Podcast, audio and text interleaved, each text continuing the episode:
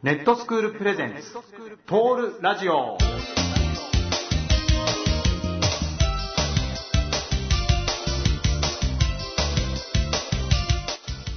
皆さんこんにちは。第2回トールラジオのスタートです。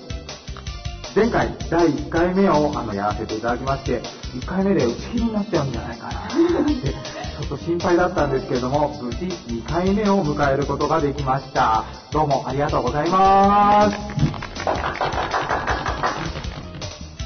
え今回のトールラジオですが、前回のラジオを受けて皆さんからメールをいただいております。そのメールの紹介をしたいと思います。それから、試験が近づいてまいりました。第111回の簿記検定試験のアドバイスを岩田先生に伺っております。ぜひぜひ最後までお聞きください。トールラジオ。この番組は簿記検定受験生、受験しなくても簿記を勉強している人、そして何らかの形で簿記に関わっている全ての方へ送るインターネットラジオです。聞いてくださる皆さんと一緒に楽しいひとときを作っていきましょう。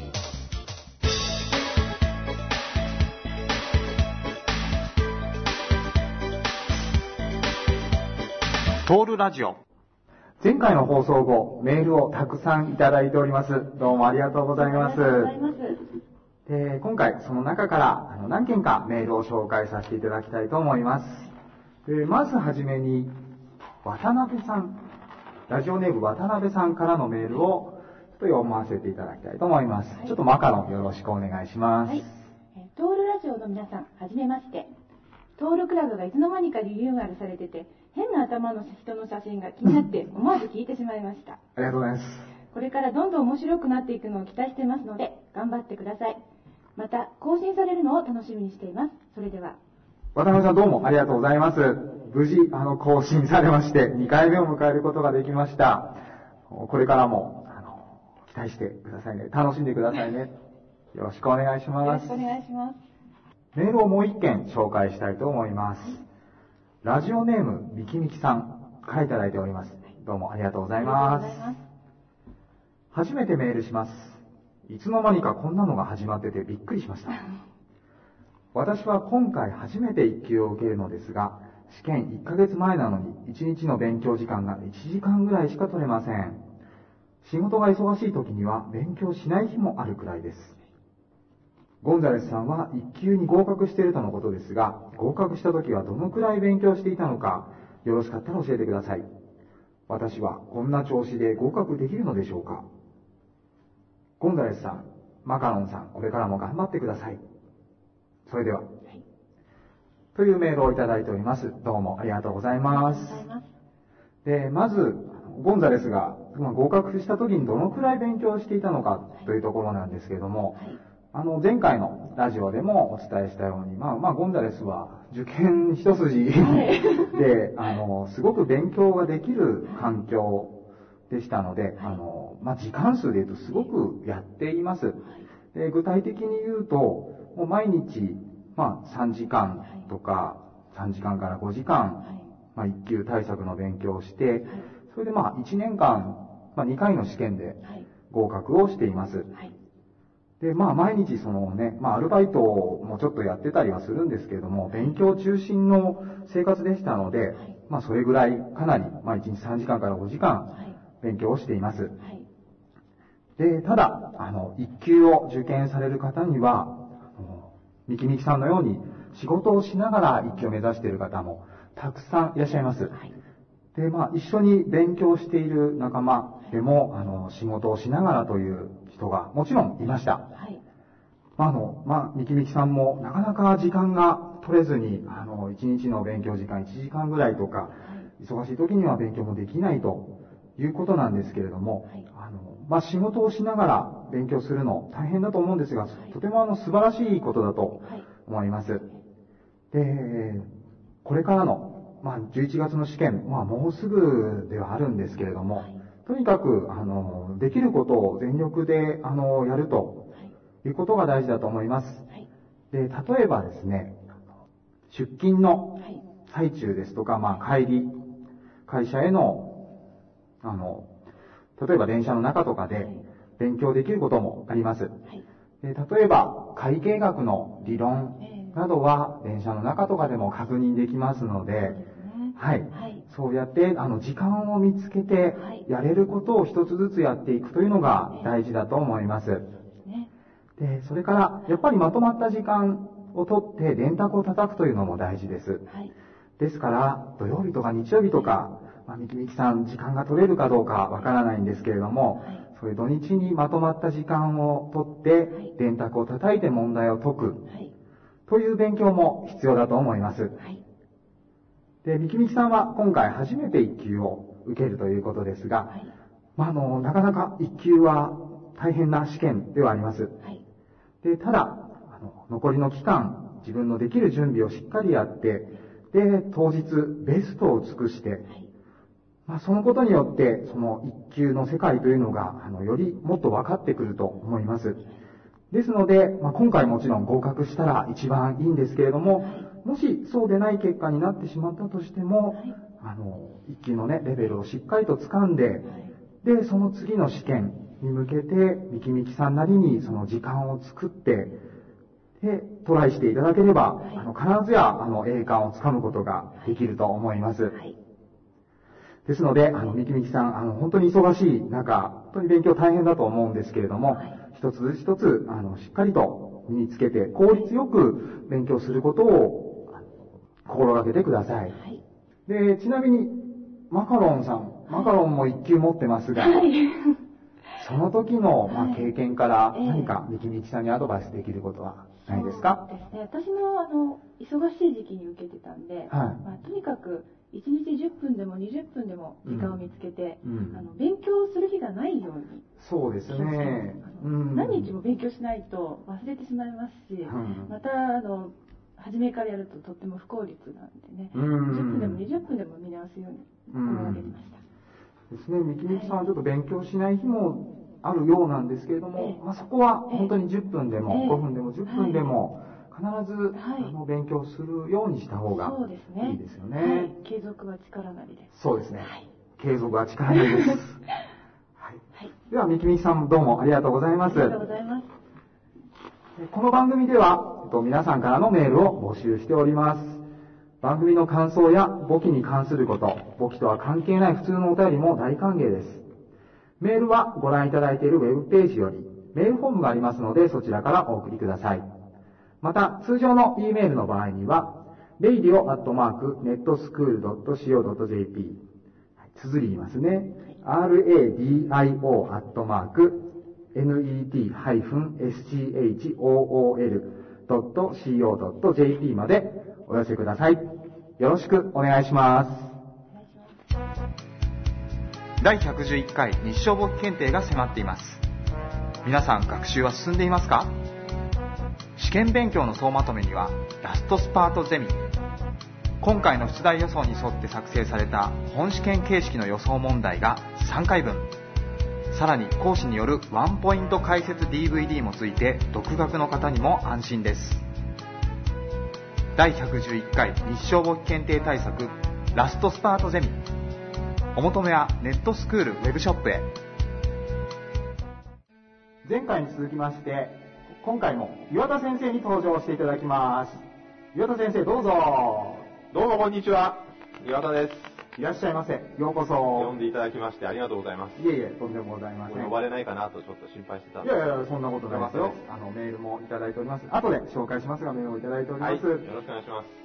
それでは、今回のまあ岩田先生に伺いたいことなんですけれども、はい。何でしょ111回の日照簿記検定、う。はいはい。こう迫ってきておりますが、と日照簿検定の出題予想については、あの、ウェブにも、あの、載っているんですけれども、はいますねまあ、ウェブで伝えきれなかった部分とか、はいウェブにはちょっと載せられなかった部分、はいそのあたりのお話を今日聞かせていただければと思います。よろしくお願いします。よろしくお願いします予想の件なんですけれども、はいえー皆さん、予想セミナーの方はですね、えー見られた方、これから見る方っていうのもいらっしゃると思うんですけれども、はい。えー今回はですね、えー予想する側、えーうん受ける側の視点ではなくて、うん。ちょっと出題する側の、ほう出題者の視点から。えーちょっとですね、えー11月の試験をちょっと考えてみたいなというふうに思ってます。試験員の方に立った試験。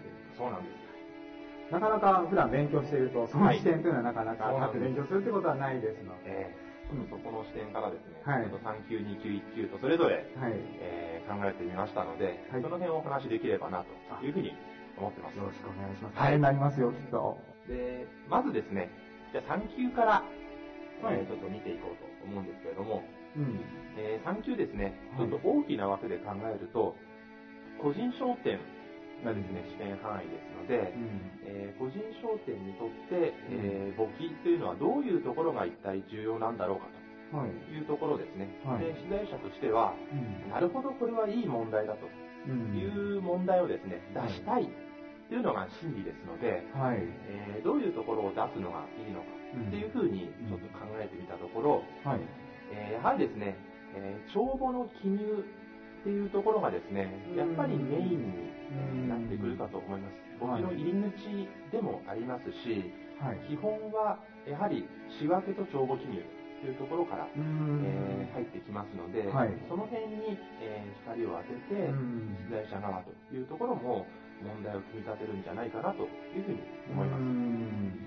予想としてですね、はい。オーソドックスなところというお話だけ、えー前回おそらくえー喋、ったと思うんですけれども、じゃあ何がオーソドックスなのかと、何が基本なのか、えー何が、え3級大事なところなのかといった場合に、はい。えー具体的にはですね、え3級ですと、えー第2問の商品有高帳、第一予想に、えー上がってます。はい。で第3問で言うと、えー資産表の作成、はい。えーこれもですね、第一予想に、はいえー上がってます。うん。それと、えー第5問なんかでいくと、はいえー財務諸表、決算書の作成という。ところが、やはりこれも第一予想に、はい。えー上がっています。はい。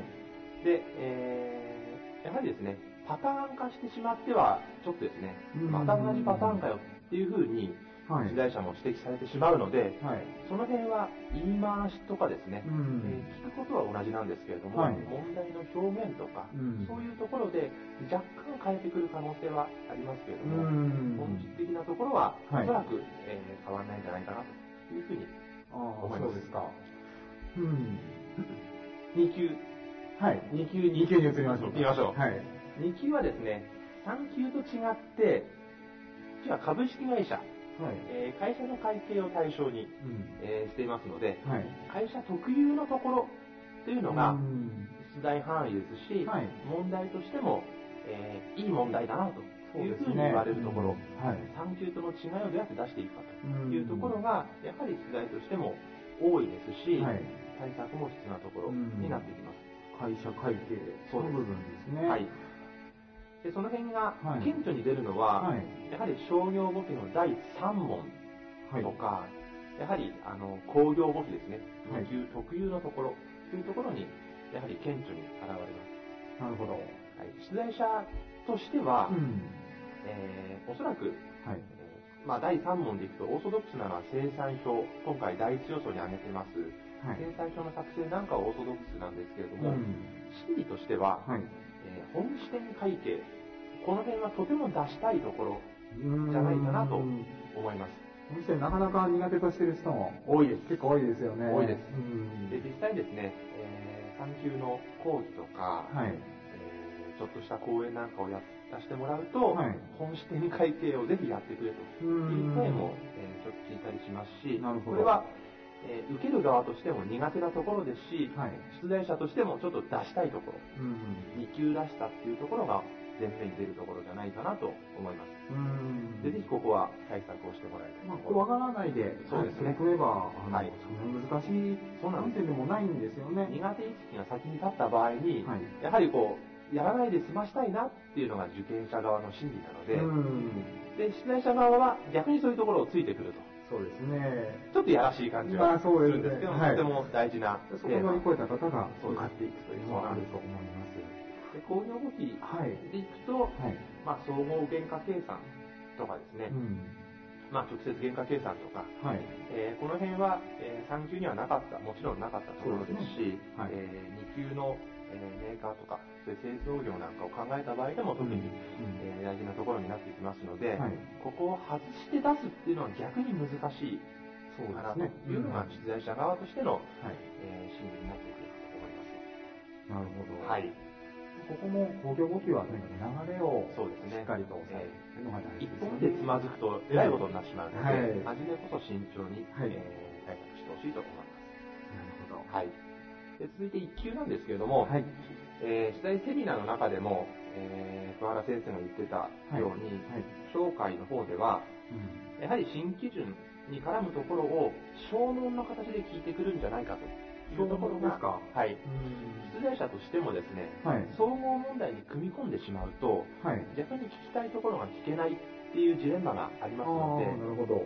テーマをちょっと絞ってうんコンパクトに聞きたいという場合では、会計学の方のはい証問で聞いてくるんじゃないかなと。おー出題者としてもそういうふうに出したいっていうふうに思うと思います。具体的には、はい。どんなところが狙われそうですかえね。っと、まあ、第二予想のところでも挙げてるんですけれども、うんまあ、税効果会計とか、はい。えー償却原価法による、はい。えー有価証券の評価とか、んそういったところはちょっと外せないかなと。で、税効果会計については、えー商業簿記の第三予想でも挙げてます、はい連結会計でも、やはりセットで、えー聞いてこられるところを出したいところでもありますので、はい。その辺には特に注意が必要かと思います。うんはいなるほど。で、工業簿記の方は、はい。えー工業簿記原価計算の方はですね、うん流れで、流れで聞いてくるという形が、えーあると思います。はいで、出題者側としても、うん。聞き方は本当にいろいろあるので、うんえーここの聞き方のところで、えー工夫してくるんじゃないかなと思います。で、テーマとしては、はい。えーまあ、第一予想で原価計算、意思決定会計、うん工業簿記の方で直接と全部の比較とはいいうテーマになってるんですけれども、はい。えーこれまでの、えー過去の傾向というのも考えると、はい本質を抑えるという勉強の方法、うん聞き方が、えー変わっていても、はい基本に戻って答えるうんというような対策が必要じゃないかな。というふうに思います。まあ、ちょっと駆け足だったんですけれども、はい3級からはい2級まで、こんな感じで、うん出題者側っていうのは考えてるんじゃないかなと思います。なるほど。はい。まあ、いずれにしても、あの、聞き方が違ったとしても、はい本質を見極めるはい。というところが大事ということですね。まあ、そんな難しいですね。ただ、まあそういう慌てずに、はい慌てずに落ち着いて取り組むとはいいうところかと思います、ね。はい。はい、どうもありがとうございます。前回、皆さんに岩田先生へのメール、まあ、質問などを募集したんですけれども、早速メールをいただいております。どうもありがとうございます。ありがとうございます。で、まずはじめにご紹介するのは、トシさんからいただいたメールです。ちょっと紹介しますね。岩田先生に質問です。ズバリ、今回の2級の合格率はどのくらいになると予想されますか？前回の2級は結構簡単だったみたいなのですが、それでも不合格だったので、それよりも低い合格率になりそうだと今回も合格できないんじゃないかと不安です。よろしければアドバイスをお願いします。というメールを、なるほどトシさんからいただいてます。はい。そしたらありがとうございます。さあ、ズバリ、今回の2級の合格率どのくらいになると予想されますか、先生。はい。ズバリ。はいズバリ。31%。31.5%。31.5%ですか？というところまでいけばあれですけど、まあ30%を超えるぐらいというふうに、予想をしています。まあ前回が40%ぐらいだったと思うんですけど、そうですねはいそれよりももうちょっと下がるということですね。そうですねそう。予想して。はいはい。で、えー皆さんですね、合格率に関してはとても気にされるようなんですけれども、ねはい。あのー何月の試験が合格率高いですか？とかですね、はい。えー6月は受けない方がいいと思うよ。とかですね、うん。そういうふうな、あのー考え方を皆さんされる方多いと思うんですけれども、はい。もちろんそれはですね、不安の裏返しだったりするんですけれども、はい。実はですね、うん。合格率が高い低いということと、はい。まあ、トシさんをはじめ皆さん合格するかどうかっていうことはあまり、あまり関係ないんです。うんで、えー回数ごとの合格率の差っていうのはもちろんあるんですけれども、はい簡単か難しいかっていうところの差はないと考えていいと思います。うんというのは、簡単だって思えた人は、はいちゃんと対策をした人で、はい。思えなかった人はうん、対策が不十分だった人ということになるかと思います。うんというふうに言ってしまうと、じゃあどうすればいいんだって皆さん思われると思うんですけれども、結局大事なことは、簡単だと感じても、はい難しいと感じても、全力を出すことができたかどうかというところがとても大事です。で、トシさんばかりではなくて、皆さん不安に感じてます。それも一緒なので、はい。その中で、まあ難しくなりそうだからやめとこうかと思った方は、おそらく全員不合格だと思います。で、え1週間しかないけど、もしくは2週間しかないけど、やれることをいっぱいやっとこうはい。という方、い最後まで、えーラストスパートをした人っていうのが、合格に向かってうん一直線に突き進んでいけるんじゃないかなと思います。うん不安は皆さん一緒なので、はい。あとは全力を尽くすだけ。まあ、アドバイスになっているかどうかわかんないんですけども、大事なことはそういうことだと思います。なるほど。はい頑張ってください。シビアなご意見ではありますが、でも、ちょっとシビアだでも準備と、はいあとはその当日そうですね。に全力を尽くすはい。というところで、はい。難しくも優しくも思えてくる。そうですねで、それによってはい合格も見えてくるはい。というところですね。そうです。私が言いたかったのはそういうことです。ありがとうございます。ありがとうございます。はい。続いて、もう一本メールを紹介します。マリリンさん、女性の方からいただきはい。ありがとうございます。ゴンザレスさん、岩田先生、こんにちは。こんにちは。マリリンと申します。以前、タップの予想大会で岩田先生のお話を聞かせていただきました。その時は残念ながら不合格だったのですが、その後、無事に合格することができました。ありがとうございました。これからも頑張ってください。というメールをいただきまして、はいありがとうございますありがとうございます。マリリンさんはその後は簿記の勉強はどうされたのですかね、とはいもしもまだ続けているということでしたら、あの連絡をいただければ嬉しいです。はい。で、えーまあ私予想大会で喋ったりしたこともあったんですけれども、はいえー覚えてもらえて、えー光栄なんですけれども、はい、ありがとうございます。えー当時はですね、やはり、えー自分も、えー皆さんの前に立ってですね、うん本当に頭の中が真っ白になって、はい。えー初めの何分間は何を喋ったか全く覚えてないようはない状況もありました。はい。で皆さん試験前のこの時期ですね、えーちょっと不安もあるかと思います、うんで試験会場で真っ白になってしまうという方も多くいらっしゃると思います。うんで、えーそういうこともあるもんだなというふうに思っておくと、はい。結構心に余裕ができたりするので、えーそれは皆さんする経験だなということで、はいそこは、えー安心して、いいんじゃないかなと思います。ぜひ全力をお尽くして、えー皆さんもですね、配試験に向かってもらえればと思います。はい。岩田先生、どうもありがとうございました。いえいえ、また次も、えーいつかはい。呼んでもらえればと思います。はいまた、あの、すぐ呼びますので。はいはい。ありがとうございますどうもありがとうございます。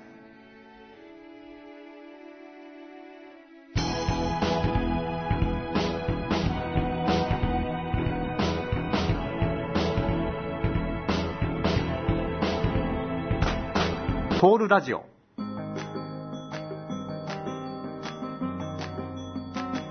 第2回目のトールラジオをお届けしてまいりましたが、エンディングの時間となってしまいました。